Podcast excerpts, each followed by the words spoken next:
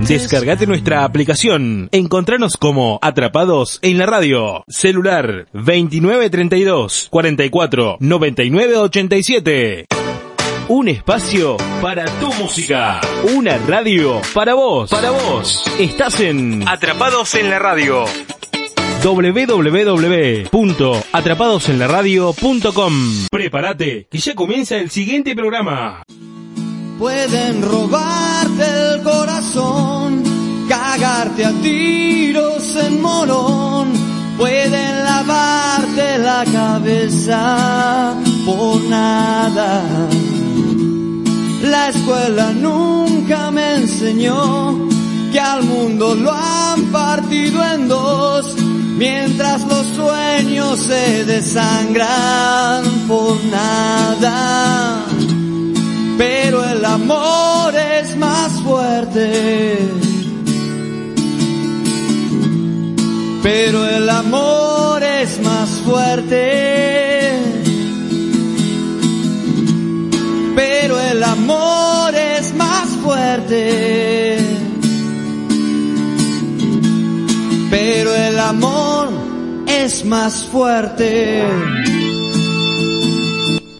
¿Qué tal? Muy, pero muy buenas tardes a todos ustedes. Estamos aquí en la radio, estamos en atrapadosenlaradio.com. Estamos a través de la línea de comunicación 2932 4499 87 y por supuesto darle las muy buenas tardes. Mi nombre es Luis Alderete eh, con mi compañero Pedro Vega también. Antes de de dar este el comienzo de este programa, solamente eh, quería decir y comentar que estoy bien. Ayer eh, no pudimos salir al aire por un pequeñito problema personal. Una situación eh, media bochornosa, vergonzosa. Tuve que estar cuatro, cinco, casi cinco horas en una comisaría por denuncias en la cual me amenazaron eh, y vinieron a amenazarme eh, casi en, las puertas de la radio. Eh, gracias a Dios estamos todos bien, estamos bien, no hay ningún problema, estamos este, solucionando todo esto. Por eso pedíamos disculpa a, a, los invitados de ayer, en la cual se nos complicó, tuvimos que reprogramar todo. Le pedí disculpa también a mi compañero, Pedro, obviamente. Eh, si Pedro hubiese estado aquí, tal vez en una de esas hubiese salido eh, él con el programa, pero bueno, lo estamos haciendo a través de nuestros protocolos de, cuidados. Él está en, su domicilio, como yo estoy en los estudios centrales de la radio, y tratamos de cuidarnos. Eh, así que una disculpa le estoy pidiendo a Santiago Maidana como a Rodrigo Sartori, que ya hemos reprogramado eh, la fecha para tenerlos al aire eh, con nosotros como eh, habíamos este, programado la agenda, ¿no? Esta agenda ya se programa casi una semana antes. Eh, y bueno, y, estas cosas que ocurren, lamentablemente uno escapa, ¿no? Nadie se la esperaba. que te vengan a amenazar, que te vengan a increpar, que te vengan a romper el vehículo, en este caso me rompieron la moto, este, faros y unos, unas luces auxiliares, eh, cuatro horas este, haciendo las declaraciones eh, y sobre todo la bronca que da que a veces vos decís eh, o crees que la policía es la que te, te tiene que defender y resulta ser que un policía es el que vino a amenazarme. Lo digo para que este, estemos siempre atento, atento lo que vaya sucediendo, ¿no? eh, en todo esto. Que un policía te venga a amenazar, entonces ¿qué me queda de la seguridad que tenemos que tener, ¿no? En la ciudad, lamentablemente. Pero bueno, las cosas pasan, yo ya eh, cumplí eh, y mm, hablé con mi abogada, eh, se hizo las denuncias en fiscalía, en asuntos internos de la policía, eh, se hizo las denuncias en la comisaría de la mujer, porque te mandan ahí a hacer, ahí toman las denuncias. Pero sobre todo para cuidar la integridad de, de mi pareja, para cuidar la integridad física de ella, eh, de su hija, obviamente que vive aquí con ella. Es que lo que tratamos entonces, eh, yo al menos trato de cuidar la integridad física de cada una de ellas, ¿sí? Eh, por eso pido las mil disculpas en el día de ayer, ¿eh? Solo quiero, quería comentar esto a toda la gente que nos escucha. Recibí mensajes, audios, eh, y verdaderamente estoy muy agradecido. Eh, y desde ya, eh, estamos aquí, estamos aquí en la radio, así que eh, la vida continúa. Eh, esto es como en el circo, la función debe continuar. Entonces, eh, no por eso tengo que estar y no tengo por qué estar escondido ni agachando la cabeza. Eh, tengo la suerte de salir a caminar por las calles con la frente bien alta, porque camino con la dignidad y con la humildad. Puedo tener tal vez un, un carácter fuerte, pero amenazar o que me vengan a amenazar, eh, creo que eso rebalsó, fue la gota que rebalsó el vaso. Así que Pedro, bueno, eh, te digo buenas tardes y al aire lo quiero decir, ¿eh? Porque esto, para que quede bien asentado y grabado. Mil disculpas por el día de ayer. La próxima te vas a tener que poner a tono acá, ¿eh? Operador técnico, conductor, periodista, eh, cebar el mate y limpiar. Y limpiar el, el piso. Muy buenas tardes, Pedro, ¿cómo te va? ¿Qué tal? ¿Cómo te va, Luis? Y por supuesto es un, un imponderable, somos personas este, primero y después este, ejercemos una profesión, ¿verdad? Pero bueno, como cualquier persona y como cualquier hijo de vecino tenemos los problemas inherentes de las personas y de cualquier hijo de vecino. Así que eh, haciendo esta salvedad, nada que disculpar, mi compañero amigo, este, estamos para, eh, como dicen en la 14, bancar los trapos y seguir este, nuestro proyecto, que es un proyecto que va a redundar en este, eh, algo mejor para la ciudad, ¿cierto? Darle la palabra a los protagonistas políticos que van a ser este, actores fundamentales en todo lo que concierne al, al, a la realidad del rosaleño, es este, en este momento lo más importante. Este, por supuesto, vamos a estar en el momento que se requiera y de la forma que se requiera.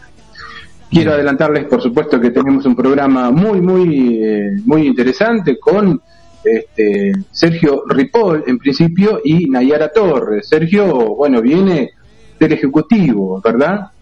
Fue funcionario en la gestión anterior y allí es donde radica la importancia de esta entrevista, la importancia de esta nota porque, bueno, vamos a este, trasladarle inquietudes de los vecinos sobre todos los temas, ¿verdad? Este, para comprender un poco por qué hay realidades que nos superan. Eh, y después tenemos, por supuesto, la mirada, la visión, la, el ímpetu, la, la, osadía de una política joven, muy joven, universitaria ella y aspirante a ser precandidata este, como consejera escolar. Así que presentado esto, Luis tiene la palabra y ya vamos a ir eh, iniciando nuestro programa. Muy bien, excelente. Eh, te comento, nos están escuchando en bopus.com.ar desde la ciudad de Bahía Blanca, JC Tu Radio de La Plata, Pepe Estudios Radio desde Guatemala. Me mandan un saludo de Guatemala, de Guatemala.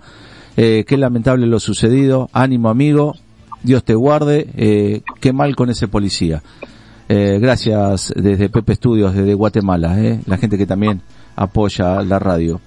Radio La Porteña en Balvanera y Radio Alto Voltaje desde Colombia, ¿eh? las radios que están junto con nosotros. Levantamos la cortina musical, obviamente, como lo hacemos siempre, y ya vamos con el primer invitado, lo anunció Pedro, y ya lo tenemos aquí con nosotros.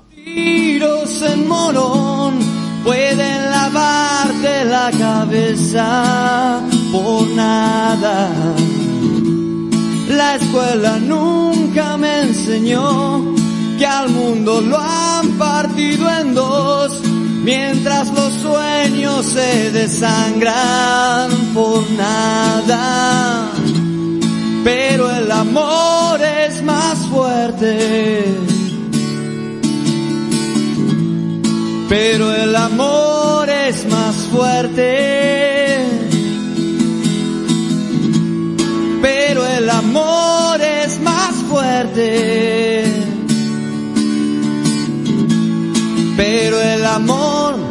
Es más fuerte,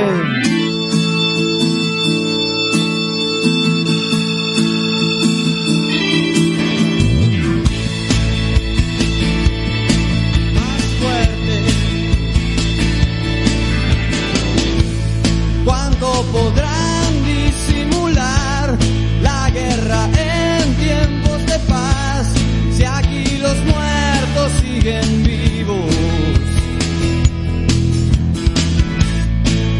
quieren jurar que no es verdad el viejo sueño de volar. Pueden guardarte en una jaula.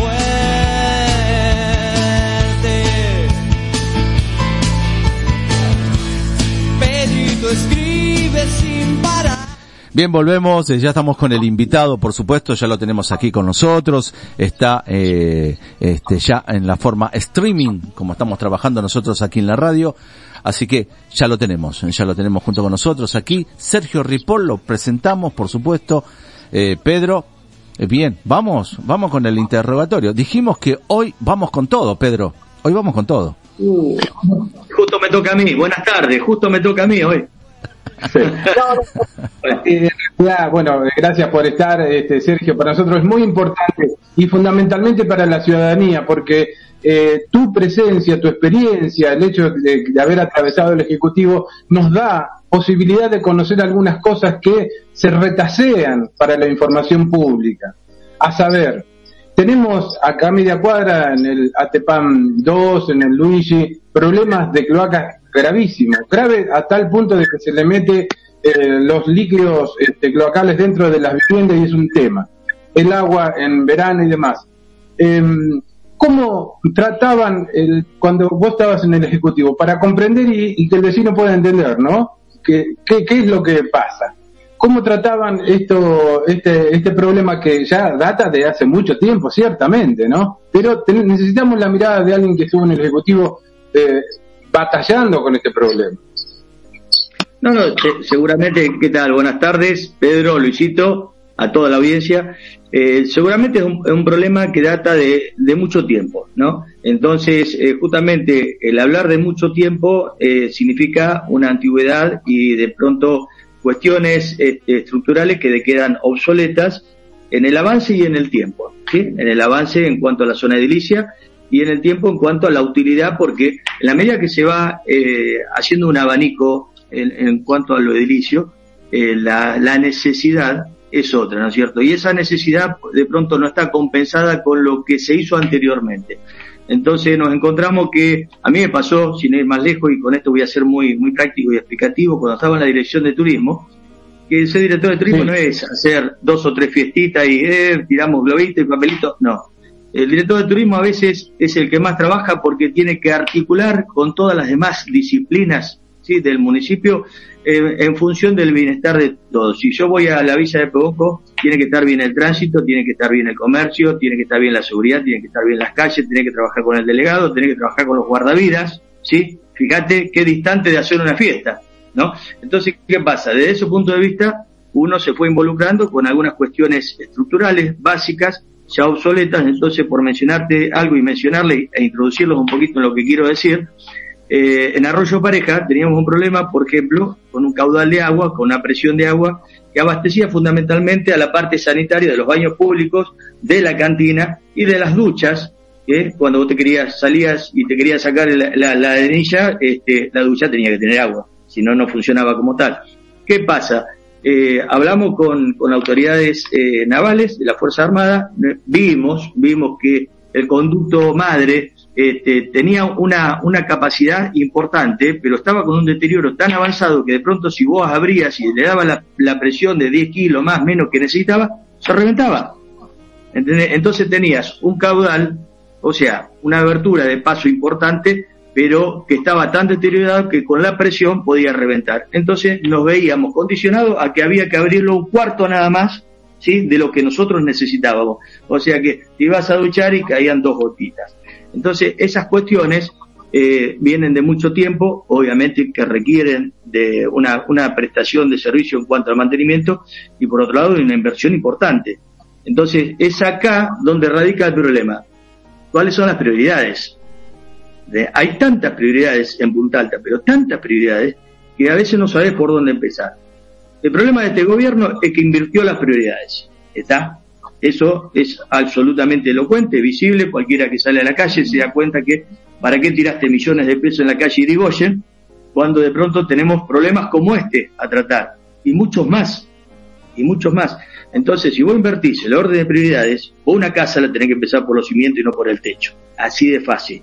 Si pusiste la plata en el techo, pero no pusiste los cimientos, en poco tiempo ya sabes cómo terminás. ¿Sí? En la, en la plaza. Entonces, eh, ese es un problema básico que afecta en el, en el, tema específico que vos, que vos nos dijiste, que vos mencionaste, y en otros tantos. Pero bueno, acá tiene que haber una, una inversión, y la inversión, eh, hay, hay una, una modificación que, fue aprobada hace mucho tiempo, donde vos podés, pues yo hablo por ahí en forma práctica para no entrar en tantos tecnicismos que de pronto terminamos confundiendo a la gente. Podés sacar plata de un, que está asignada a un gasto determinado y ponerla en otro para solucionar un problema más inmediato. Ese paso de plata, ¿sí? Para distintas cuestiones, eh, fue aprobado ya hace mucho tiempo. Antes a vos te asignaban plata para comprar una resma de papel y podías comprar nada más que resma de papel. ¿Sí? Ahora si te faltaba una lapicera, no la podías comprar, porque no tenías para lapicera, tenías para resma. Hoy podés sacar plata de la resma de papel y comprarte una lapicera, ¿no es cierto? Entonces, ¿qué pasa? Está ahí la inteligencia de quien gestiona, de quien conduce, decir, bueno, che, tenemos esta plata acá, pero la tenemos parada. Tenemos plata porque sabemos que hay plata en el banco y está generando intereses importantes. ¿Por qué no lo ponemos acá que tenemos este problema? Pero eso depende de la gestión pura y exclusiva municipal. Correcto. Sí, en ese sentido tengo que comentarte hoy que estuve en el, generalmente estoy cubriendo el Consejo Deliberante, seguramente en un futuro posible seas concejal y vamos a estar, por supuesto, viéndonos muy seguido. Pero hay un hecho que me llamó la atención y un poco refleja lo que vos nos ilustrás, pero tan certeramente, Sergio, que da para mencionarlo. Resulta de que tenemos un este, cementerio viejito, oh. por, ser amable, por ser amable, ¿eh? pero no, con, no, no eh, contento con eso, tenemos la aprobación de un proyecto para incinerar mascotas. Sí, correcto. Todo tuyo, todo tuyo. No, bueno, eh, acá, hay, acá hay temas muy, muy sensibles, muy sensibles, que justamente rayan con, con lo afectivo, con la, con la cuestión este, del sentimiento del vecino, que vos mencionaste uno, cementerio. El cementerio, hay gente, la verdad, eh, de, acuerdo a su idiosincrasia, de acuerdo a, su pensamiento y creencia religiosa, hay gente que no va al cementerio y otros que tienen la necesidad de hacerlo. Eso es normal en cualquier sociedad y en cualquier persona o grupo social. ¿Sí? Entonces, a mí me gusta, aunque parezca una contradicción, a mí me gusta ir al cementerio y sentirme cerca de los afectos que hoy no puedo tener. Y yo quiero ir al cementerio y estar a gusto en el cementerio. ¿Sí? Correcto. Me siento mejor, mejor en el cementerio que en la iglesia. Eh, soy católico, a la iglesia voy cuando lo necesito, reconozco, no soy practicante, y trato de no ir a la misa porque en las misas me encuentro con gente que va a ofrecer algo, que le va a ofrecer algo al Señor y cuando sale, disculpen la expresión, cagan al primero que pasa. Disculpen que sea tan directo, pero esto es así. Entonces, por eso me tomo, me tomo mis tiempos. Y, ya sabemos que para eh, conciliar algunas cuestiones con, con Dios este, a veces ni siquiera hace falta ir a, la iglesia. Y en este caso yo lo comparo con el cementerio. Para mí el cementerio es muy importante porque uno deja parte de su vida en el cementerio, ¿no? Entonces cuando hablamos de ausencias, de ausencias queridas, eh, de la ausencia que a uno, por ejemplo, lo trajo a este mundo, eh, y vos vas al cementerio y, y, no y no te sentís cómodo porque hay un deterioro tan importante, eh, hay robos, se delinque permanentemente, encontrás eh, profanación de tumbas, encontrás eh, puertas, puertas de nichos rotas, se ven los, cajones, cajones de, chiquitos este, que, nacieron ya con, su deceso instalado, por decirlo de alguna forma, disculpe la expresión. es, un tema, es un tema que yo yo digo que si el cementerio está así es porque nosotros tenemos gente absolutamente insensible que nos gobierna. Disculpen la expresión. Después me dice, eh, pero vos criticas. ¿Qué quieren que, pregunto, qué quieren que aplauda como está el cementerio? Que aplaudan los micropatorales, que aplaudan el masural a cielo abierto que nos criticaron muchísimo, hicieron una campaña mentirosa, en seis años no pudieron hacer nada. ¿Qué quieren que aplauda? Hoy sin ir más lejos, chicos, esto lo exclusivo para ustedes dos. Hace un rato hicimos el spot publicitario que fue un video, unos segundos ustedes saben de esto, y lo hicimos en el, en el monumento a los héroes caídos en Malvinas, en Albatro 5, ¿sí? lo que era el viejo arte atrás de la cancha del Club Rosario. Y me dice, ¿por qué lo hacen ahí? Porque eso fue hecho por el vecinalismo. Yo sé que hace, hay poco, hace poco tiempo un partido también hizo su spot ahí, ¿sí? Que también son vecinalistas. Y yo no tengo ningún problema que lo hagan ahí, si quieren todos que lo hagan ahí. Pero nosotros podemos decir, pero ¿por qué vamos a ir si ya fueron? Porque nosotros fuimos fundadores de ese lugar. Yo fui parte de eso. Yo fui parte de eso y si algo, algo tengo que sumarle, es que trabajo en el área de turismo del Centro de Veteranos de Guerra de Malvinas. Entonces es doblemente afectivo y satisfactorio poder hacer una publicidad, este, un video una foto ahí, con tanto que representa para nosotros. Entonces, ¿qué nos pueden decir a nosotros si, hicimos toda la base fundacional y bueno, hoy está mantenido muy, mucho por los vecinos, aunque le corresponde también al municipio, pero los vecinos hacen mucho para que esté como está, pero eso lo hizo la BR. Entonces, hay cosas que no se pueden negar en absoluto, ¿no es cierto? Por eso es que, que a veces uno por ahí se pone un poco eh, eh, en opositor, pero no opositor simplemente por hacerlo, eh, sino porque hay hechos concretos, hay testimonios que justamente justifican lo que uno está diciendo. Entonces, volviendo a, a lo anterior, yo no entiendo, no entiendo cómo podemos tener tanta desidia y tener un cementerio en las condiciones que. Porque el hecho de haber modificado, haber emparchado una, uno de los portales visibles, ¿sí? el que te choca, por decirlo de una forma, cuando vas por Humberto al fondo, como habitualmente le decimos, eso no modifica nada, chicos. Eso, eso es como, eso es como pintar un coche, pintar un coche y que le falta el motor, ¿entiendes? Entonces, ¿qué estamos haciendo? Yo quiero que la gente eh, visualice la realidad, que sepa lo que está pasando. A veces hay grises, pero en este caso la realidad es muy contrastante con lo que ellos dicen.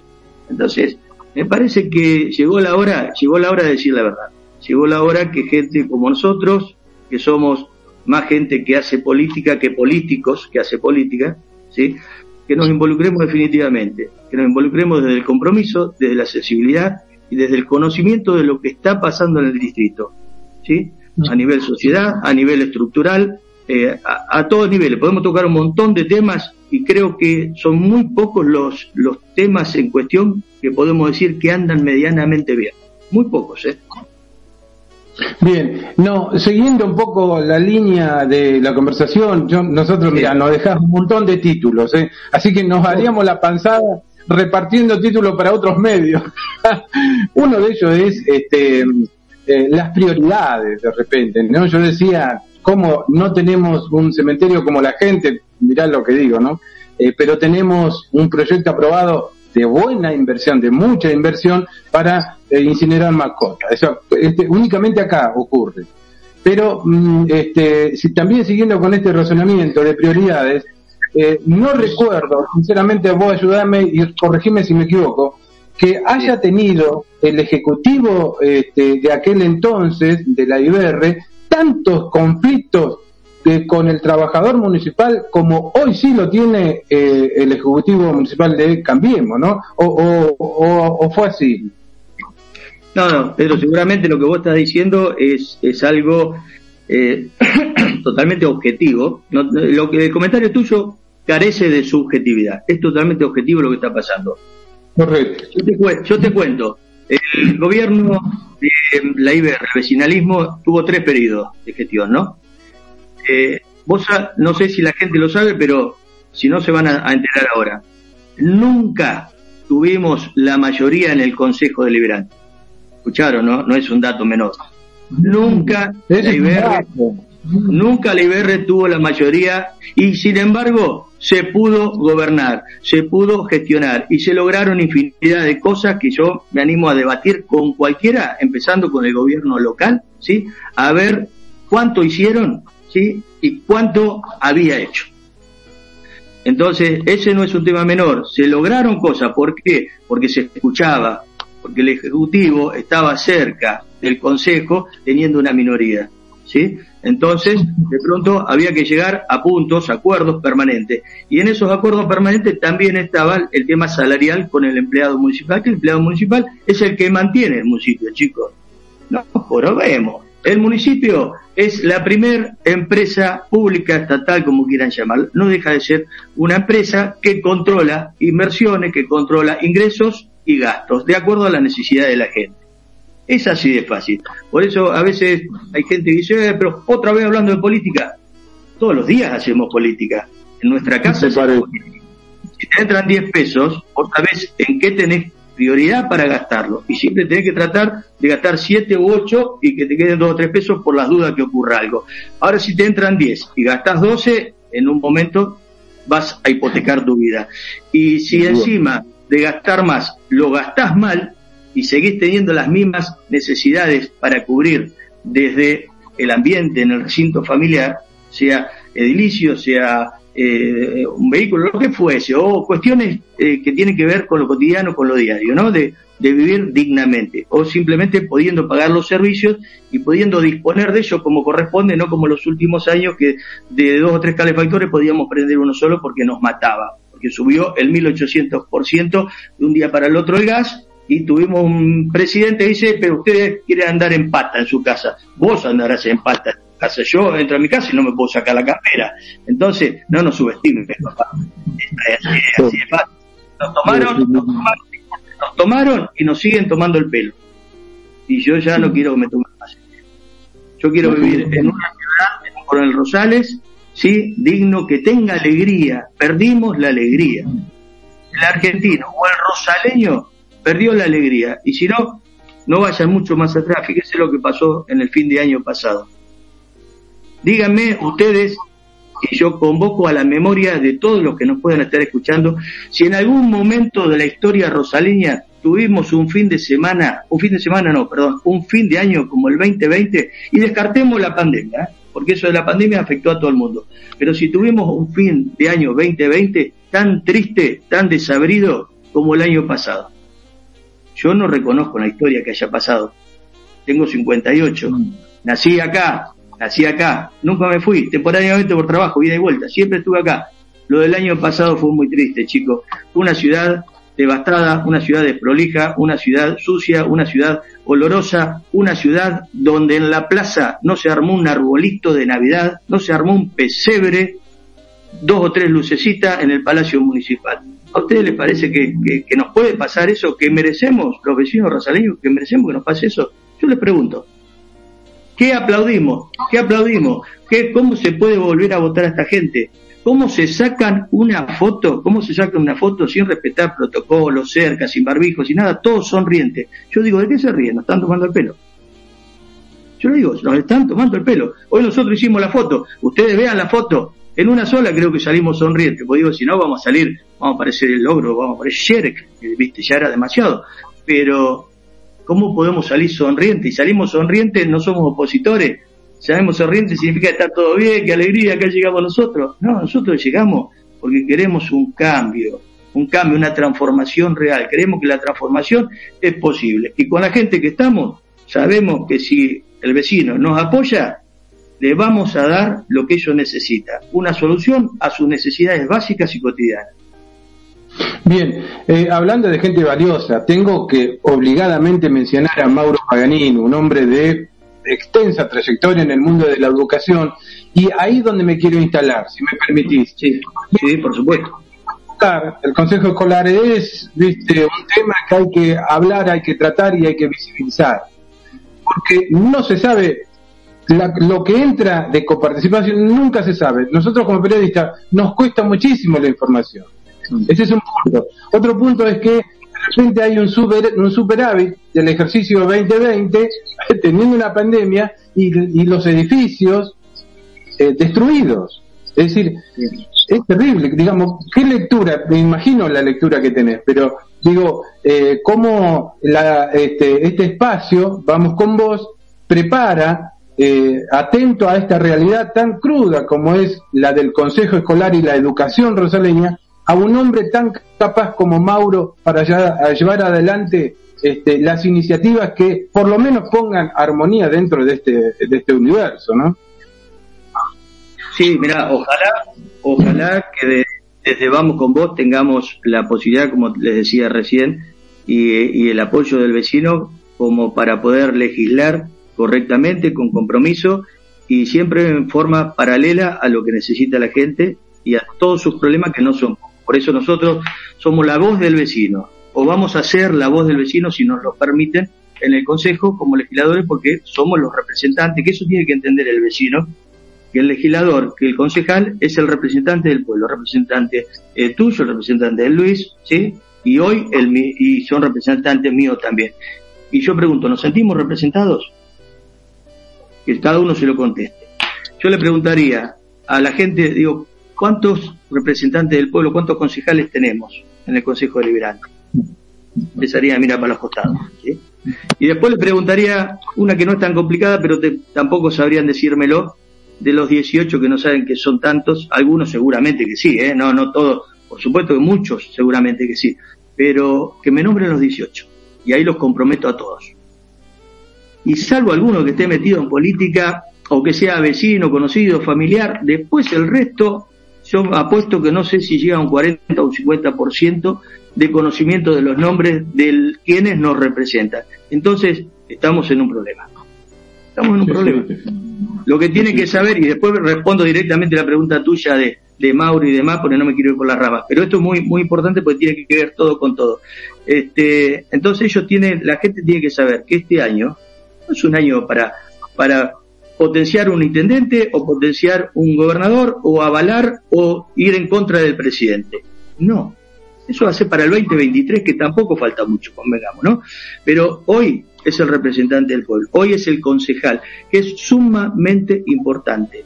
Entonces, que se fijen, que escuchen, que escuchen cuáles son las propuestas, que sepan de cada uno de nosotros y que el que le inspire más confianza, el que sea más creíble, el que esté más en conocimiento de lo que pasa, el que haya caminado más la calle, el que nos dé mejores propuestas y soluciones, y soluciones que sean viables a la hora de la práctica. Basta de vender humo, espejito de colores, como habitualmente, basta de eso, chicos, basta. Basta de promesas, realidades. Entonces, es muy importante la elección de este año, muy importante. Por eso, porque se vota al representante, y si votan bien, y si votan bien, van a tener la posibilidad de tener un consejo muy plural, muy equilibrado. ¿Sí? ¿Qué significa eso? Que hay que dejar de tener una mayoría. La mayoría es del gobierno actuante. Entonces, ¿qué pasa? Como ha pasado infinidad de veces, te dice, bueno, vamos a aumentar las tasas 40, un 50, un 80, como lo han aumentado un montón de veces, en forma desmedida y abusiva. ¿Sí? Y lo que es peor, que no sabemos qué han hecho con esa plata. Porque no nos dice, no hay transparencia, no te dice, señor vecino, nosotros recaudamos esto, invertimos, invertimos en esto, estos son los recursos, estas son las prioridades, baba, no te lo dice. Bahía Blanca te lo dice. Bahía Blanca te presenta una hojita, una hojita, ¿sí? Todos los meses está a disposición del vecino. Hasta sale lo que cobra cada uno de los funcionarios, cualquiera sea el puesto. ¿Hay diferencia o no hay diferencia? ¿Qué pasa? Si allá son del mismo partido que acá, ¿qué pasa? ¿Me entendés? Entonces, ¿estamos bien? No estamos bien. Por eso es importante que sepan que si dejamos de tener una mayoría en el Consejo, esto va a favorecer al vecino. Pero guarda, no hablo que la mayoría de este gobierno, cualquier mayoría no es bien vista y no tiene buenos resultados, cualquiera. Y les vuelvo a repetir lo que les dije antes, en tres periodos, 12 años de la IBR, nunca tuvimos mayoría y pudimos gobernar y nunca tuvimos tantos paros y tantos inconvenientes con los empleados municipales y a los empleados municipales se los respetaba como tiene que ser y si tenía este, que ser amparado o categorizado o bonificado como sea, se hacía, se hacía. ¿sí? Y cuando se echaron dos o tres municipales era porque hasta los mismos municipales estaban contentos de lo que hubiesen hecho. ¿Entiendes? Porque sabemos de qué estamos hablando. Bueno, ¿y ahora qué pasa? ¿Saben qué pasa? Y después con tu, respuesta. ¿Saben qué pasa? Que este gobierno, cuando la intendencia, el último intendente que tuvo la IBR, ¿sí? En 2015, salió al corralón del centro y les dijo, lo siento, pero yo no les puedo dejar un, un cheque firmado en blanco. Le dijo a los empleados municipales. ¿Saben cuál era ese cheque firmado en blanco? El convenio colectivo de trabajo. Convenio colectivo de trabajo que este gobierno firmó y fueron todos con bombos y platillo, PPP, bueno, ahora tienen los problemas, así de fácil. Ahora, ¿Por qué? Porque no cumplen con lo que firmaron. Y lo que firmaron fue para obtener votos y para estar donde están. ¿Haciendo qué? No sé, díganmelo ustedes. Y eso lo dejo ahí. Lo dejamos ahí, decía un periodista que creo que eh, Y bueno, lo de Mauro, lo de Mauro, eh, para nosotros es fundamental, primero porque Mauro tiene 35 años de docencia, desde muy joven empezó a hacer docencia, eh, muchos años eh, como directivo de un establecimiento, en este caso educacional, de los más importantes, como es el ex Colegio Nacional de Punta Alta, con toda la responsabilidad que eso implica, tiene mucho, mucho, mucho conocimiento, mucha, mucha práctica, este, partiendo de lo teórico, y es una persona que tiene mucho roce social, de hecho que es el presidente del partido, es el presidente de la IBR, eh, y fue candidato a la intendencia en el 2019. O sea que creemos que no podemos haber elegido a mejor persona para que sea el primer candidato a consejero escolar. Él sabe, como sabemos todos, de las necesidades que tenemos a nivel educacional, no solo por el sistema, no solo por el sistema, sino por la parte estructural. Por la parte estructural. Vos recién hablaba de, todo lo que hace al financiamiento este, educativo. Eh, hay plata que no, se ha, no ha sido utilizada ¿eh? del Fondo de Financiamiento Educativo. Hay obras que se empezaron a hacer este año. Y, con esto ya estamos explicando todo, todo lo, lo, lo, que hacen mal o lo que no hacen o que termina haciéndolo la provincia y ellos lo hacen como propio. Eh, recién te decía, director del, del ex Colegio Nacional, este año empezaron a hacer las obras sanitarias de los tres pisos del colegio. Planta baja, primer y segundo piso. Este año cuando tuvieron un año, porque ellos ponen a todo histórico, todo histórico lo de ellos, ¿no? El desastre que están haciendo es histórico, ¿no? Entonces, yo les digo, tuvieron un año histórico, ¿para qué? Para el mantenimiento general de todos los establecimientos educativos, a nivel edilicio, ¿no es cierto?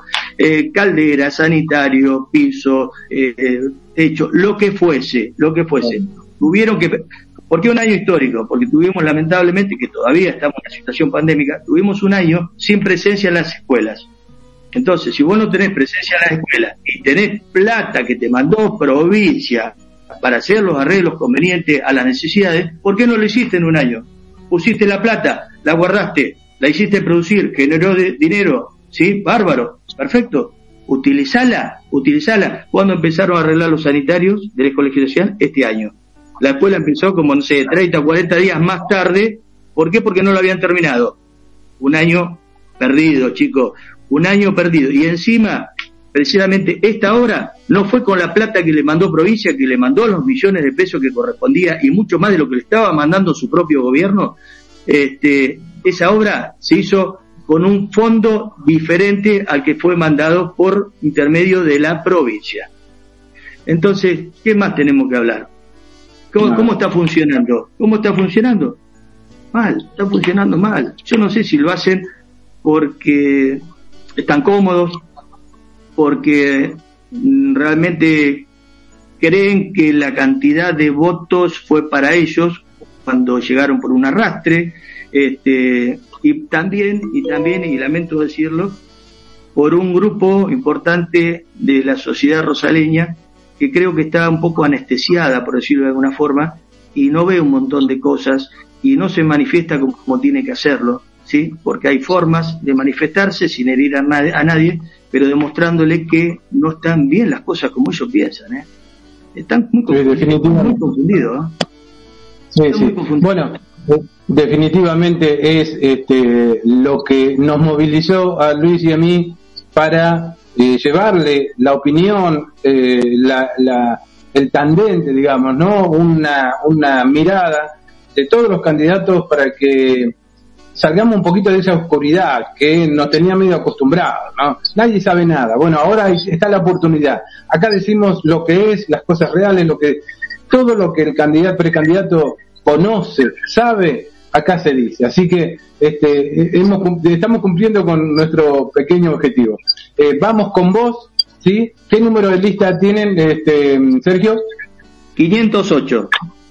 Lista, 508, vamos con vos. Y bueno, como ya saben, los candidatos a diputados nacionales, el, binomio, eh, por, por ley, ¿no? Que tiene que ser mujer varón o varón mujer. El binomio es Florencio Randazo con Carolina Castro después están los diputados provinciales y ahí la importancia también para que la gente sepa que tenemos un candidato en el tercer puesto, ahí nomás, ahí nomás con muchas posibilidades, en el podio, como quien diría, con muchas posibilidades, de asumir. Y esto es fundamental porque nosotros hemos obtenido un montón de, de, leyes o, o, se han acercado las propuestas que se convirtieron en ley en corto plazo con dos diputados nacionales que obedecen al partido Roberto Labaña, de donde llegamos nosotros, siendo vecinalistas, nos acoplamos en 2019 a Roberto Labaña y este año, no hace mucho tiempo, Lorenzo Randazzo tuvo un acercamiento con Roberto Labaña y su equipo técnico, y definitivamente con otros actores políticos también se hizo una alianza que hoy se llama Vamos con Vos. ¿Sí? Pero nosotros somos vecinalistas desde siempre, somos del partido de la IBR, el partido sigue funcionando, está el local partidario en la calle 2 de julio 305, este, y estamos atendiendo a la mañana y a la tarde, un par de horas y un par de horas, horarios reducidos, pero mañana y tarde por cuestiones pandémicas y de cuidado, pero todos los días de lunes a viernes pueden ir a hablar con nosotros, preguntarnos, conocernos y dejarnos las propuestas, las inquietudes, la necesidad, los problemas que tienen a diario. Así que en esta, en esta lista que yo te decía, eh, así termino con, con este, lo que les quiero decir, los candidatos a diputado provincial, en primer término está Jorge Álvarez, que es una persona excelente, muy trabajadora, muy sencilla, que es de Coronel Suárez. En segundo lugar está que volvió a la política de la mano de, Florencio Randazzo, una chica que defendió mucho, pero muchísimo, y estuvo peleando en las calles y en la ruta cuando el problema con Cristina Kirchner y con su gobierno, con la 125, el problema es el campo, ¿sí? Este, con el famoso voto, mi voto no es positivo, ¿se acuerdan? Este, y bueno, y ganó esa pulseada el, el campo. Bueno, esta chica estuvo siempre a favor del campo, a favor de la gente que, necesita, que labura y demás. Ella se llama Daniela Gross, está en segundo puesto como candidata, precandidata a diputada provincial. Y tercero, y con mucho orgullo lo digo, Sadi, Sadi Octavo Gelos, más conocido como Sadito. En, en tercer lugar, como precandidata a diputado provincial. Esto significa que en algún momento del año, nosotros estamos totalmente seguros que van a entrar, los dos primeros entran seguros a diputados. Entonces, ¿qué pasa? Sadito queda expectante. Ustedes saben que durante el año siempre hay una licencia, ¿sí? Entonces van a tener una licencia el primero o el segundo, ¿sí? O algún otro trabajo que los distancie del recinto, automáticamente entra Sadito Gelos. Entonces, a Sadito Gelos lo vamos a tener temporariamente y en no mucho tiempo, ¿sí? Una vez que ya cada uno ocupe su cargo, lo vamos a tener en diputados en la Cámara representando con el Rosales. Y en ese momento Sadi va a ir con toda la carpeta abajo del brazo, con todas las propuestas y ya los proyectos que tenemos de antemano esperando el momento para cuando él salga de la gatera, como quien dice, tenga la posibilidad de estar ahí en reemplazo por 10 días, 15, un mes, lo que sea, presentar todo lo que necesita Punta Alta, en la medida de las posibilidades, las prioridades, ¿sí? y la posibilidad de tiempo de concretarse. Por eso es muy importante, muy importante que sepan que Coronel Rosales vuelve a tener un candidato a diputado provincial con serias posibilidades de llegar. Y eso es más que importante, porque acá terminamos en proyectos que son ordenanzas a través de los concejales y del consejo, pero a veces no salen de acá y definitivamente y inevitablemente tendrían que hacerlo, tendrían que hacerlo, tendría que salir porque la concreción definitiva y abarcativa se hace en el Senado o en la Cámara de Diputados. Entonces, eso es muy importante. Y bueno, y por supuesto la lista, eh, el final de la lista eh, son los candidatos a concejales, donde yo integro el primer lugar de que este, precandidato a concejal por Vamos con Vos, Coronel Rosales, somos los vecinalistas de la IBR, y por otro lado, como te decía recién, Mauro Paganini, el primer lugar como precandidato a consejero escolar, pero después de Mauro Paganini tenemos a Sandra Báez, tenemos a Ariel Ramírez, ¿eh? profesor de historia. No, Bueno, este, y, Sandra Báez también es una docente con, mucha trayectoria y capacidad. O sea, eh, tenemos gente muy potable, muy capaz, eh, y gente que son vecinalistas de siempre. El, el 70 o el 80% de los 21 de la lista siempre fueron vecinalistas. Fíjate, estoy yo, está Liliana Lepe, Liliana Lepe desde la época de Hugo Starr ya estaba con nosotros, eh, ocupó cargos de tesorería, de secretaria, y bueno, hoy es la segunda. Y está eh, Héctor Rojas, que siempre estuvo con, si bien en un momento estuvo con el PRO, cuando se instaló el PRO por primera vez, pero siempre estuvo con la IBR. Y así te puedo mencionar un montón de personas que tienen que ver con el vecinalismo.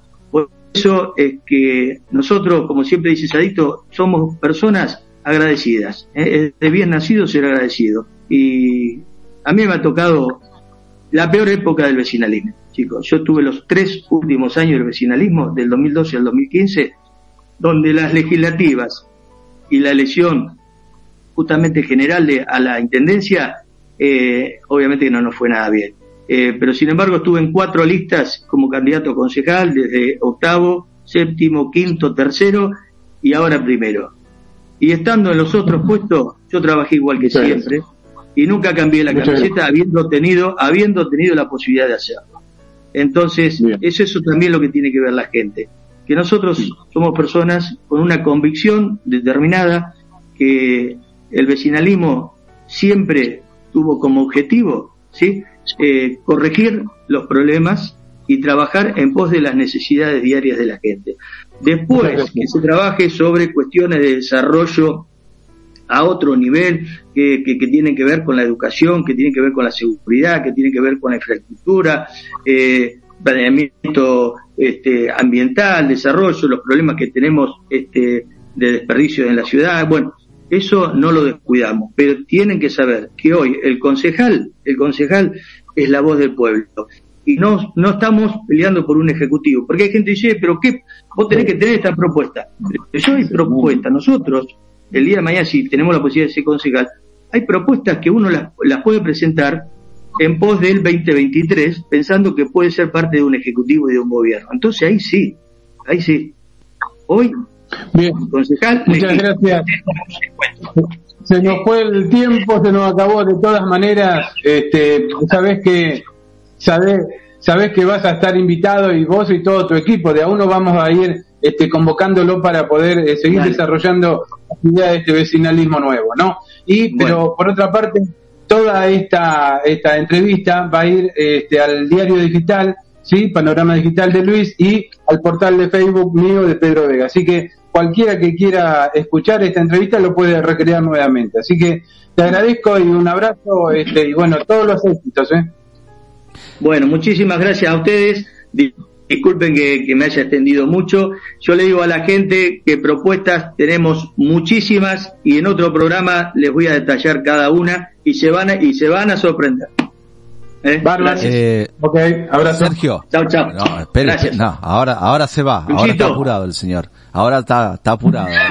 no, no, no. Ahora está apurado. Pedro está apurado. Yo me quedo a vivir acá.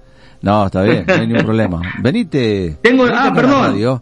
Disculpe, necesito un minuto. tengo una noticia, tengo una noticia importante. No, me espera. Capaz que ya lo sabe. No, me espera. A ver. Ya la sé. Ah, viene, sí, viene, viene el 25 de agosto. 25 de agosto tendríamos, si todo va bien, la visita de Randazo en la ciudad. ¿Es así? Correcto, sí. Florencio, Florencio Randazo y Carolina Castro. Vio que, vio que estamos informados, tenemos informantes está bien, pero... toda la provincia de Buenos Aires nosotros. Y nos van tirando los datos. está bien, está bien, está bien. Pero bueno, es importante para que la gente, la gente sepa que si no hay ningún inconveniente ni cambio de agenda, el día 25 de agosto, eh, Randazo viene a Coronel Rosales y a ciudad, su ciudad cabecera como Juntal. Bueno, muy bien. Bueno, eh, ¿Eh? otra de las cosas que, otra cosa que me va sorprendiendo, muchos candidatos de, como nosotros le decimos, de allá arriba, están viniendo mucho aquí, ¿no? Porque mañana tenemos eh, gente de Buenos Aires que ya llega, eh, llegaron hoy a Bahía Blanca y mañana van a estar en Coronel Rosales eh, estuvo también eh, de izquierda eh, del Caño, si no me equivoco, Pedro. Están viniendo mucho. Mañana viene Esper. Esper viene también eh, por la UCD. Bueno, Randazo. Están llegando nombres importantes que los vemos en un flyer o los vemos en tele van a estar aquí en Coronel Rosario y la gente tiene la oportunidad también de poder escucharlo. Eh, ya tienen más o menos el cronograma, por dónde va a estar, dónde lo van a presentar, va a haber alguna conferencia. de prensa, algo? Sí, sí. Sí, sí, por supuesto. Mira, el que el que más se va a orientar eh, es Pedro porque fue el primero que estuvo cuando hicimos la presentación de lista en el salón de eventos Alcázar. Eh, ya lo hemos contratado nuevamente al mismo salón, un salón muy muy amplio. Este, y bueno, eh, posiblemente también esté la candidata a diputada provincial Daniela Gross de Bahía Blanca, eh, porque es la compañera, digamos, de, de SADI regionalmente y territorialmente hablando. Así que si no se modifica, vamos a hacerlo ahí con una buena recepción, con la invitación, por supuesto, a todos ustedes quienes son más que importantes en, toda la campaña para darnos la posibilidad de, expresarnos y de que nos este, eh, conozcan. Así que, bueno, ya van a estar informados e invitados adecuadamente. Ojalá que, esto eh, se concrete. Eh, hasta ahora sí, hasta ahora sí. Es muy importante. Ah, fíjate, hoy, esto es lo que le quería decir. Hoy fuimos a Bahía Blanca, vino Gustavo Pulti, Gustavo Pulti es un candidato a diputado nacional, ¿sí? a ser candidato a diputado nacional, dos veces intendente de General Porredón, de Mar del Plata. Hoy estuvimos con él, estuvimos invitados, eh, nos dio un espacio bastante importante, fuimos con Sadito a Bahía Blanca y estuvimos con todos los candidatos a diputados y los primeros candidatos a concejales de Bahía Blanca, así que estuvimos también con el Turco Abraham, que es el primer candidato a concejal de Bahía Blanca, este, el mismo puesto que yo tengo aquí. Así que, eh, bueno, se están acercando todas esas personas, como decía Luisito recién. Sí, sí. Bueno, perfecto, entonces, eh, perfecto. Mientras tanto, un segundito, un segundito, quédate fuera, eh, quédate en privado con nosotros, un segundito nada más, mientras yo me voy a un corte, porque ya en minutos llamamos a la próxima invitada que vamos a tener aquí en mm, Tengo le la pido, Le pido mil disculpas le pido mil disculpas a la, a la invitada porque quizás le haya robado tiempo y bueno, eh, a veces uno es muy pasionario en esto y no se da cuenta de algunas cuestiones.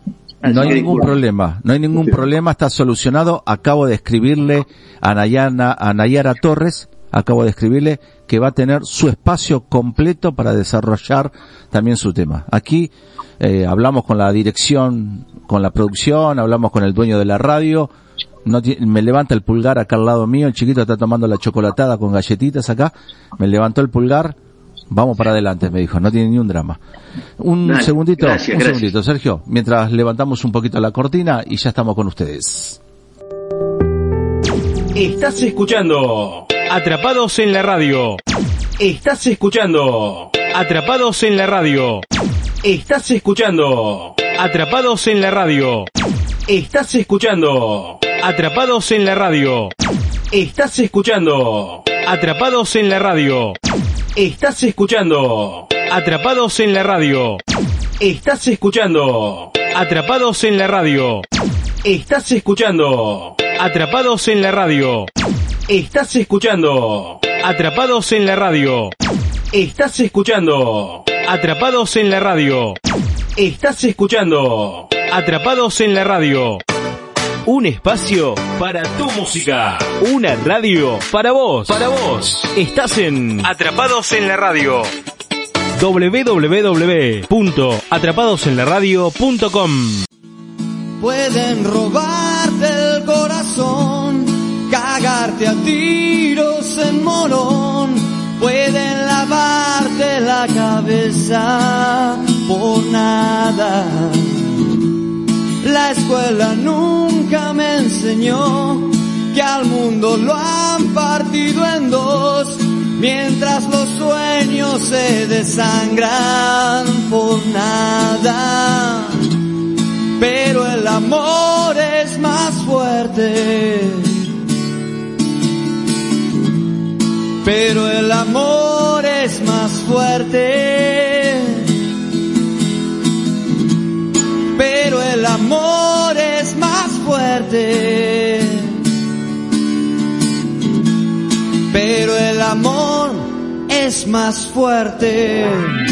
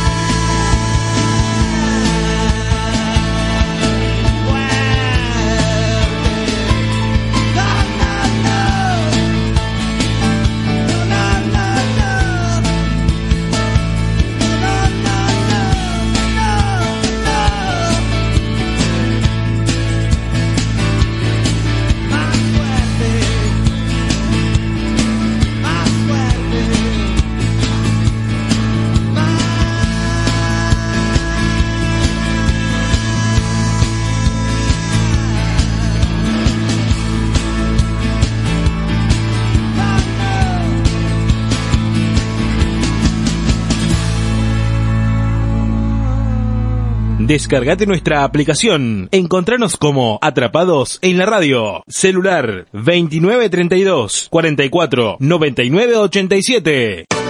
Un espacio para tu música. Una radio para vos. Para vos. Estás en Atrapados en la Radio www.atrapadosenlaradio.com Prepárate, que ya comienza el siguiente programa.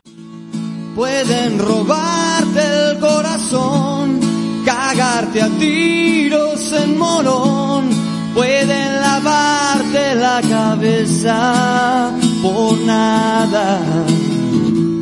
La escuela nunca me enseñó que al mundo lo han partido en dos mientras los sueños se desangran por nada.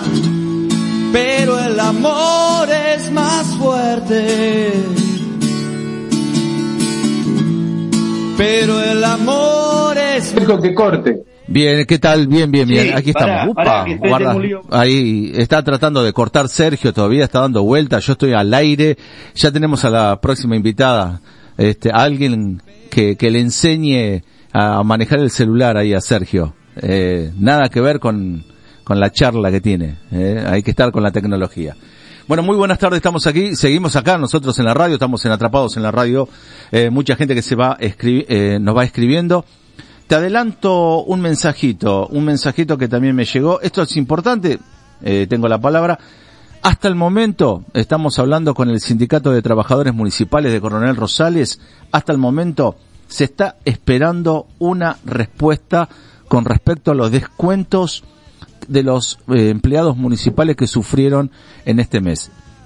Parece ser, no sé si es primicia, lo tenemos encima, me parece que se viene otra medida de fuerza. Hasta el momento, hasta ahora, 19 horas, un minutito, no hay respuesta por parte del Ejecutivo Municipal al Sindicato de Trabajadores Municipales. ¿eh? Te lo adelantamos, te lo informamos acá en Tengo la Palabra 2021. Bueno, Pedro, ahora sí presentamos a, a la otra invitada, por supuesto.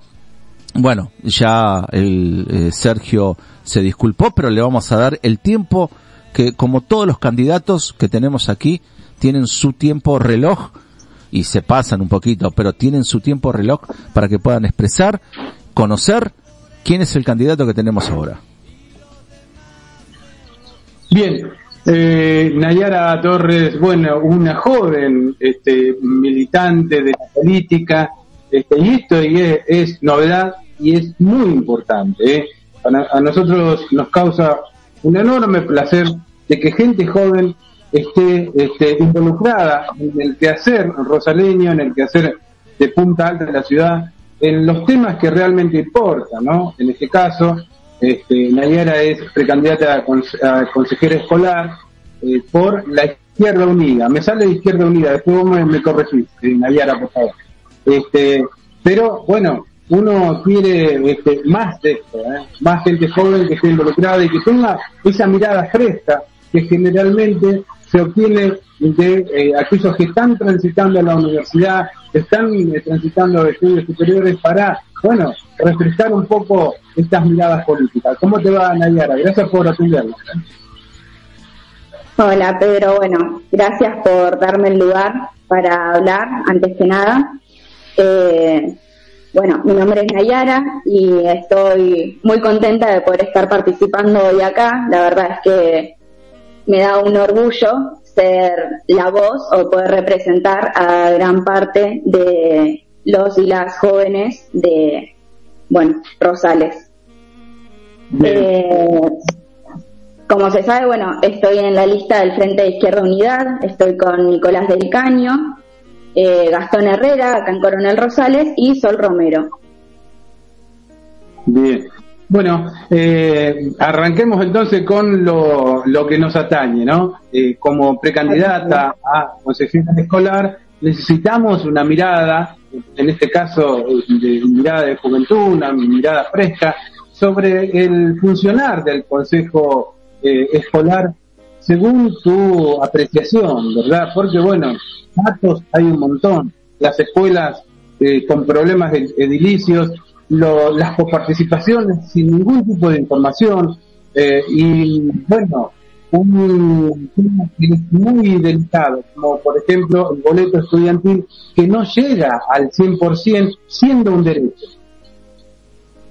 Sí, bueno, como decías recién sobre la escuela y el consejo escolar, como sabemos lo que se habla en el consejo escolar, muy poco sale para afuera a la comunidad, lo cual no tendría que ser así, tendría que ser debatido con docentes, alumnos y todo eh, la comunidad educativa.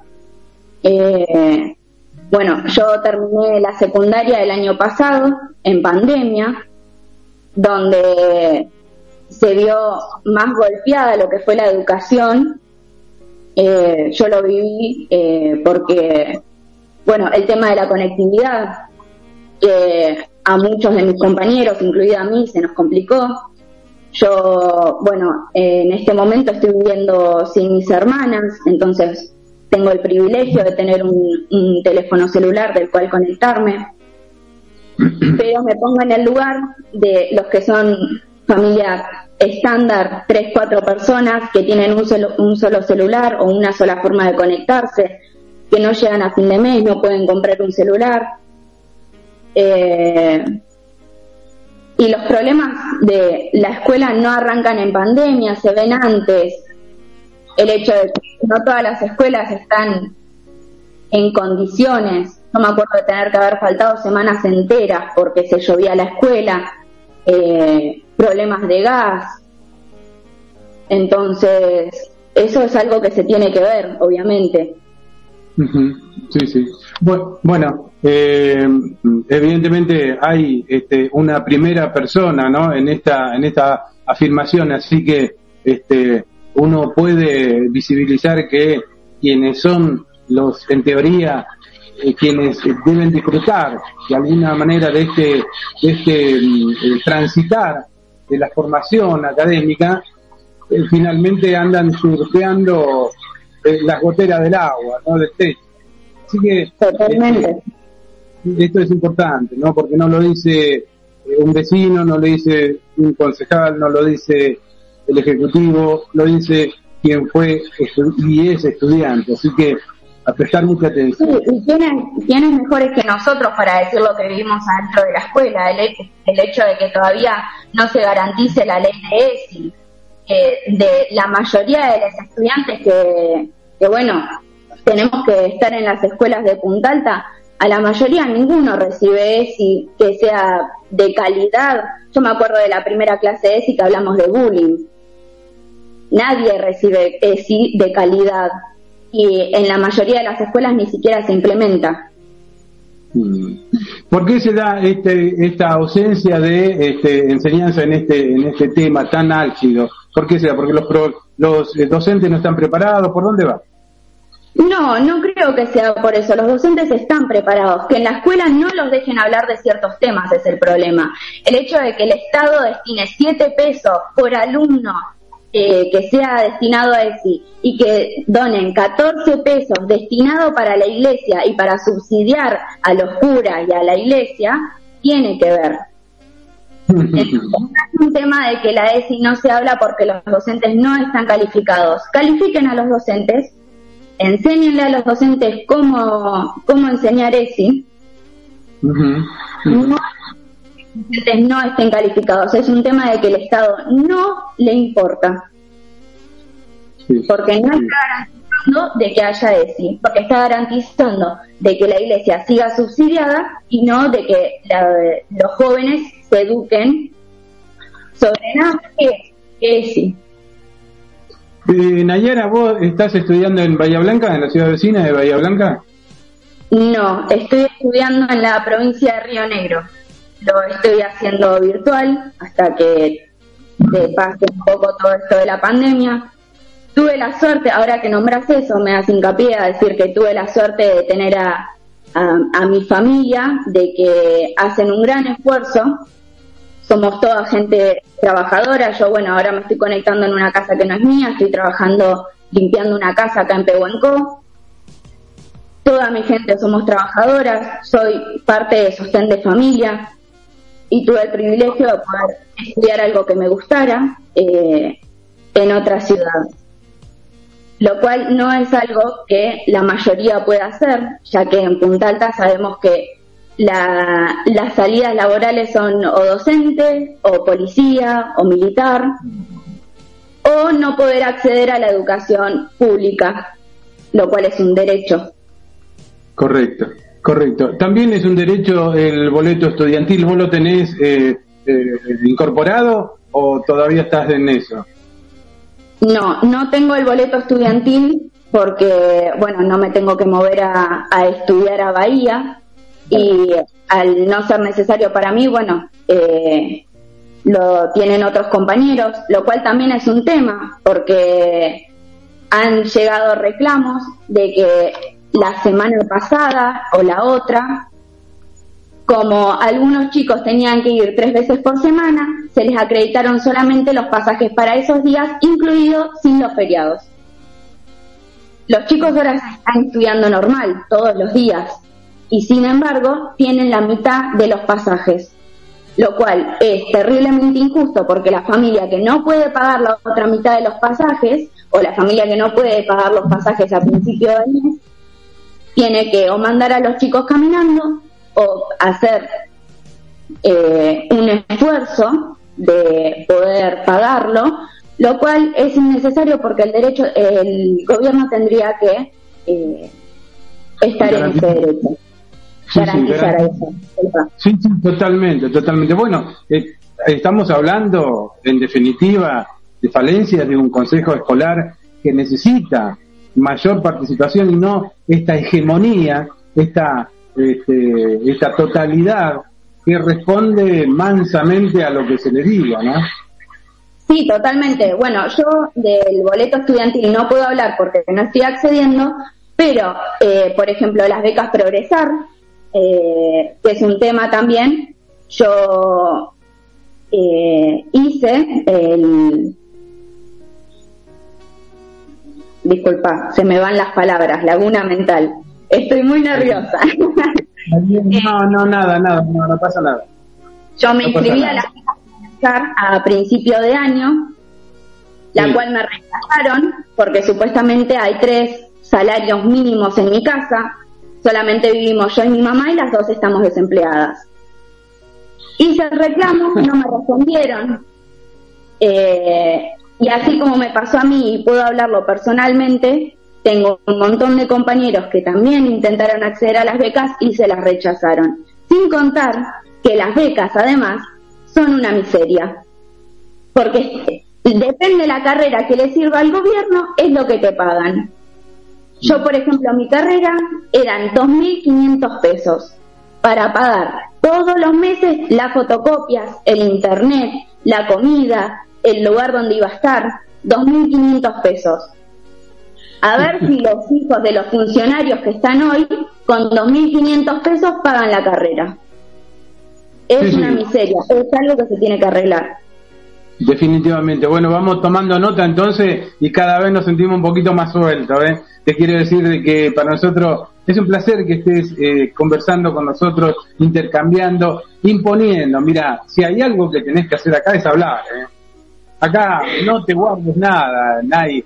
Eh, lo que tengas que decir, porque sabes que si no nos encerramos en nuestra burbuja y que el mundo arda, y no, sabes que no, por vos, por tus compañeros, por mis hijos, por todos tenemos que estar levantando la voz y haciendo ver todo lo que uno tiene como experiencia. Así que en ese sentido, bueno, este, seguir avanzando un poco más, ¿no? En este sentido y tratar de este, contextualizar eh, la situación que le vive, eh, le toca vivir al estudiante, ¿no?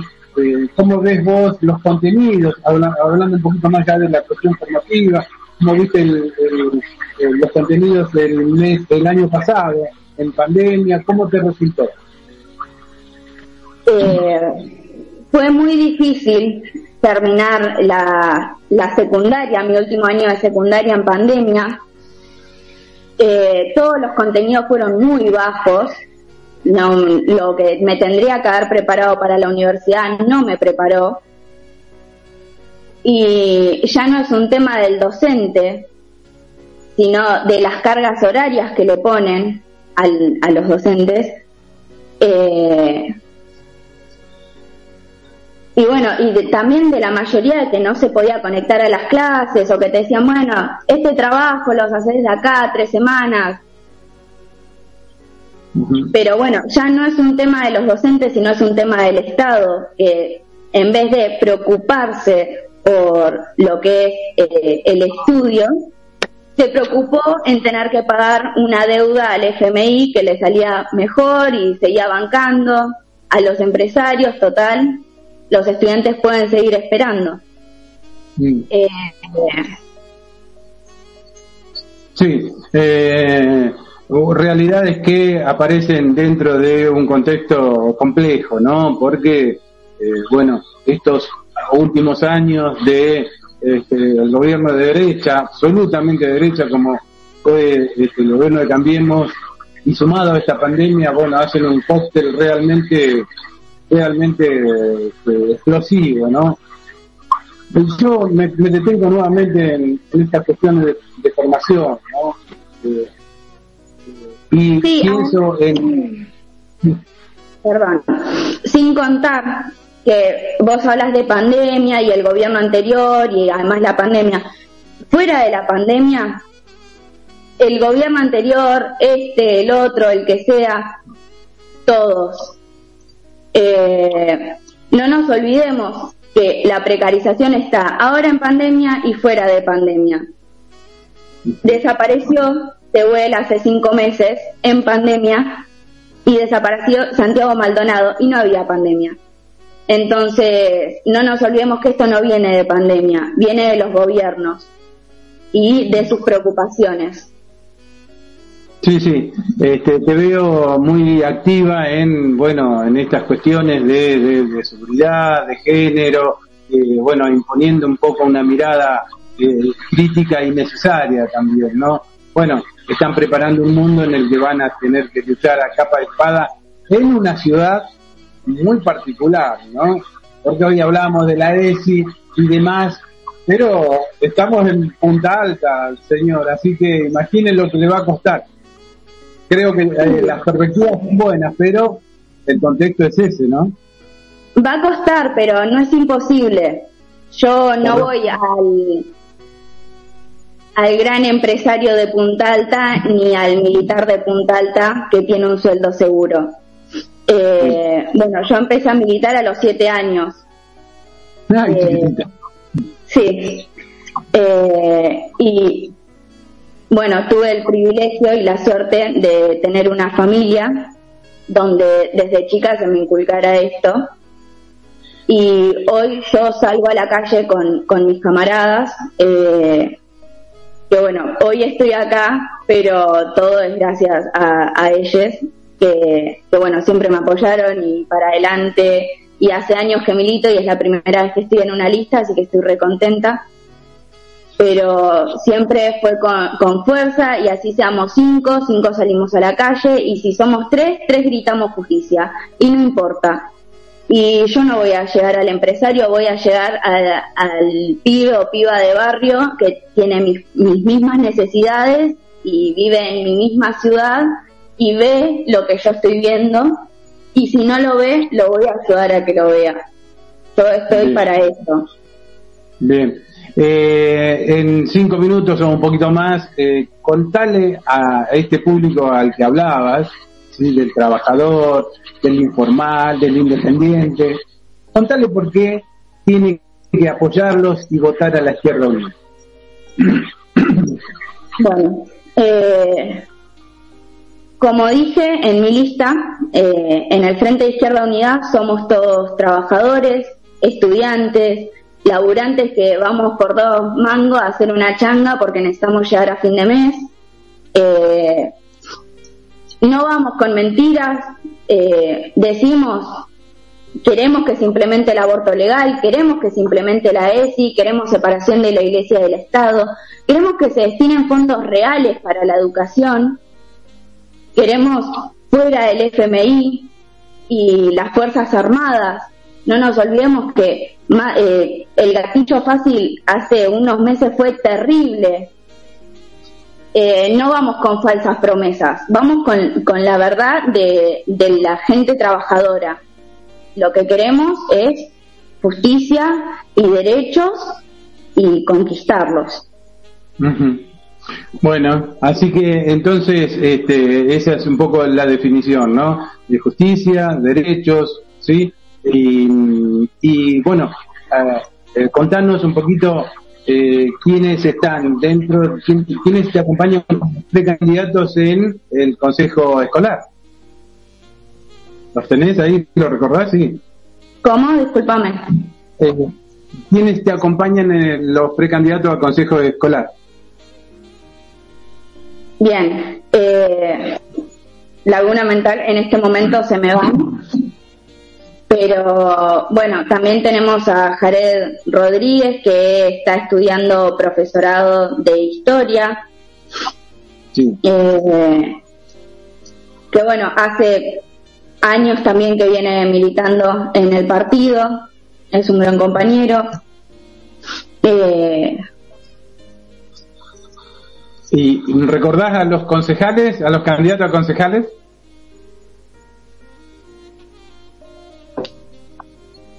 No, en este momento estoy muy nerviosa y no me salen. Eh, bueno, de todas maneras, quédate tranquila que está, está muy bien. Todos los conceptos que estás volcando son muy, eh, son muy claros. Así que nosotros siempre estimulamos la participación de los jóvenes como vos para que puedan expresarse y formarse, che. Hay que formarse. Hay no, no me sé la lista de pie a pie, pero lo que puedo decir es que, bueno, son gente que salen a la calle, eh, está, bueno, Gladys Hacha, está Marcos, Ledesma, bueno, ya la nombré, Sol Romero, que es una fundadora de Pan y Rosas en Punta Alta, eh, que me acompaña codo a codo en todas las marchas. Bueno, está Gastón Herrera también, que ya lo nombré, también en cada eh, salida y en cada lucha también está presente. Eh, Agostina también está. eh, Nayara, estuviste en, este, en la visita de este, del Caño con acompañada por este, Sol Romero, por Gastón Herrera y ¿qué impresión te dio este, este muchacho de tanta trayectoria, tenemos que decir, eh, del Caño? Un hombre realmente, si tuviéramos como es posible eh, eh, agarrar una entrevista de hace 20 años y es la misma prédica, eso marca una ideología, digamos, ¿no? Que de repente el hombre no cambia, siempre es así y siempre pelea por los mismos derechos. ¿Qué impresión te dio? Fue un orgullo tenerlo en, mi ciudad, yo ya lo había conocido antes en Bahía Blanca, estuvo varias veces y bueno, fue un orgullo tenerlo acá en Punta Alta. Nicolás del Caño tiene su, más que ideologías, tiene sus convicciones. Eh, él sabe a qué quiere llegar. Y bueno, como todos nosotros, todas. Eh, y bueno, estuve debatiendo mucho con él. Eh, una de las cosas que, que hablamos más, bueno, no sé si saben, una de nuestras propuestas es que cada funcionario público cobre lo mismo que un docente o un obrero calificado.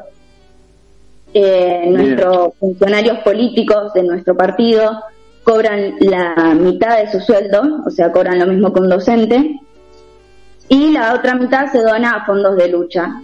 Y bueno, cada vez que presentamos esas propuestas, obviamente las rechazan, porque yo no creo que ningún funcionario de nuestra ciudad llega a fin de mes con un salario de docente, ahí está la necesidad de aumentar los sueldos eh, y de la importancia que tienen estos docentes y estas docentes. Sí, sí. Bien, eh, Nayara, por supuesto, siempre invitada a eh, estos espacios y, bueno, eh, otros que estamos trabajando con Luis, como el diario, los portales, en Radio Mega y demás. Este, seguramente vamos a anticiparte algún tema en particular, lo preparamos y conversamos, porque nos interesa de sobremanera que tengas una continuidad en la participación. tenemos todo este mes para poder este, eh, hacernos conocer, llegar a la gente, este, en un contexto, te voy a decir, una, una opinión política, en un contexto que lo está favoreciendo, ¿verdad? Porque hoy tenemos una realidad de trabajo precario, de conflictos salariales, y de este, cierta indiferencia o eh, prioridades de un gobierno ejecutivo que no mira para el lado, para abajo, sino más bien para arriba y se olvida del resto de los problemas. ¿no? Podríamos nombrar 20.000 problemas que son prioridad y sin embargo el, Ejecutivo Municipal hace oídos sordos. ¿no? Sí, totalmente. Para mí, bueno, eh, es un orgullo, otra vez lo repito, eh, poder ser la voz y porque no todos tienen la la oportunidad, ahí está, no me salía la palabra, de poder estar eh, al aire y poder decir lo que piensan. Y por eso es importante votar, porque ¿quién mejor que nosotros para decidir lo que queremos? Y bueno, hoy poder ser la voz de, de todas esas personas es un orgullo. Y, y bueno, nada, por eso siempre digo, hay que salir a las calles, hay que hacer quilombo, ganar nuestros derechos y no quedarnos con nada. Hay que seguir por más. Bueno, Nayara, este, te despido este, ya eh, complementado parte de la entrevista eh, nos dejaba varios conceptos que son siempre interesantes, ¿no? Este, motivos por el cual, por supuesto, te vamos a volver a convocar y así seguimos conversando. Este, saludos allí a toda la muchachada de la Izquierda Unida y sepan ustedes que tienen un espacio donde expresar libremente lo que piensan, lo que han proyectado y el, el ánimo crítico por mejorar las cosas. Así que te agradezco y nos vemos en la próxima. Muchas gracias a ustedes. Bien, muy bien. Entonces, así teníamos a Nayara. Muchísimas gracias. Eh, un saludo grande. Una joven, joven que, que tiene, que tiene ganas. ¿eh? Y eso es, es importante y espero que muchas más Nayara jóvenes también se acerquen a los espacios políticos que uno quiera elegir, a sus ideas, a lo que quieran, para apostar a un cambio. Yo siempre digo, hay que cambiar de figurita porque siempre estamos viendo las mismas. Entonces, ahora lo que hay que salir a buscar son figuritas nuevas. Pero lo digo bien en el sentido de la palabra, figuritas nuevas. Nuevas caras, nueva sangre, nuevas ganas, nuevo aire, nuevo espíritu. Y, eh, y sobre todo para cambiar un poquito todo esto que es Coronel Rosales. ¿eh? Eh, te felicito, Nayara, por supuesto, y, y te vamos a volver a tener. ¿eh? Ya rompiste el hielo. Rompiste el hielo, ya hemos roto el hielo, ya saliste por primera vez. Los jóvenes eh, son así. Eh, tal vez se, se retraen un poco cuando ven un micrófono o una cámara. Pero si vos apagás el micrófono y apagás la cámara, tenés mucho para escuchar de cada uno de ellos. ¿eh? Tenés mucho para escuchar. Pero bueno, queremos eso, que se retracte en una cámara o en un micrófono. Nayara, muy buenas tardes, gracias. Eh, que tengas una linda semana y pronto te tendremos por aquí. ¿Mm? Bien, despedimos así a Nayara, yo me quedo con Pedro. Eh, vamos casi los últimos dos minutitos. Pedro, programa hoy, ¿eh? Un bonus track gigante, un poco pagando la deuda de ayer, vamos a decir, que no pudimos salir. Pero bueno, vamos a comentarle a la gente porque ayer muchos mensajes que fueron llegando preguntaban qué pasó porque escuchaban eh, Radio Latina, que es la, la, radio también oficial que tenemos acá, y no nos escuchaban a nosotros. Eh, bueno, eh, dicho, dicho todo en el primer bloque, comentado todo lo que pasó, ¿cómo se fue, eh, cómo se está armando la agenda? Los invitados de, de ayer para comentarle a la gente que sigue a Santiago Maidana, como a la gente que puede seguir a Rodrigo Sartori, ¿cómo estarían acomodados eh, en, en agenda? Me parece que Santiago Maidana mientras te doy tiempo que estás abriendo tu, tu agenda. Eh, creo que Santiago Maidana lo tenemos mañana. Viernes mañana. Bueno, ya van a ver los flyers, no lo tengo Los acá flyers, ahí presente. está, está bien, no te quiero tampoco. Te, te pusiste eh, nervioso como, como Nayara también. No, no, no, ahora, ahora lo que pasa es que me agarraste Ahora medio mal parado. No, no, no. eh, eh, tenemos a eh, Jorgelina Lidestri, ¿sí? Y a Santiago Maidana.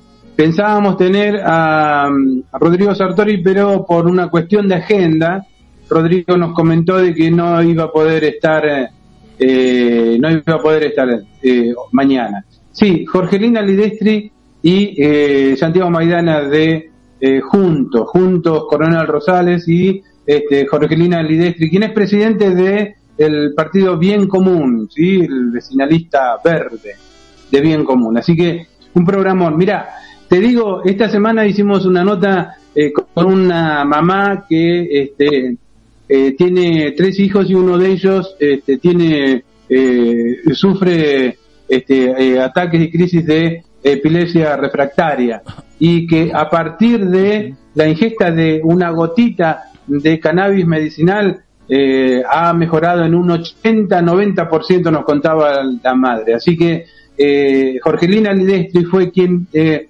generó las primeras reuniones informativas en relación al cannabis. Así que mirá qué programa tenemos mañana. Programón. Y bueno, eh, este, Santiago Maidana con toda la actualidad este, política legislativa. ¿sí? Preparen preguntas porque va a haber, ¿eh? va a haber de todo. Bien, muy bien, entonces. Bien, vamos cerrando el programa de hoy. Eh, agradecemos mucho. Eh, a ver, están llegando mensajes. Vamos a buscar los mensajes, a ver qué van llegando. Eh, bueno, un saludo de Abel Mejías. Abel Mejías saludando. Este, muy bueno el programa. ¿eh? Eh, los candidatos que han pasado siguen el programa, lo van escuchando porque quieren ir escuchando las voces de cada uno de los que se van presentando en este programa. ¿eh? Eh, también eh, Guillermo eh, Guillermo Ausili, si no me equivoco, Sí. También se comunicó, Alejandro Aparicio también, de Ledone también se comunicaron, eh, los van siguiendo, eh, van siguiendo eh, el programa, el programa. Así que eh, agradecidísimos a todo. Eh. Gaby Arce también, también ayer me había mandado un mensaje. Este, bueno, Rodrigo Sartori también, tranquilo, eh, Santiago Maidana también, eh, todo el apoyo. Así que bueno, bueno, gracias, gracias. La verdad que gracias. Eh, agradecidos a todos. Eh. Bueno, creo que estamos llegando y es la idea del programa, como lo dijiste, eh, es tratar de escuchar eh, y tienen la palabra. Tienen la palabra, por eso el título del programa. Tienen la palabra para escucharlos.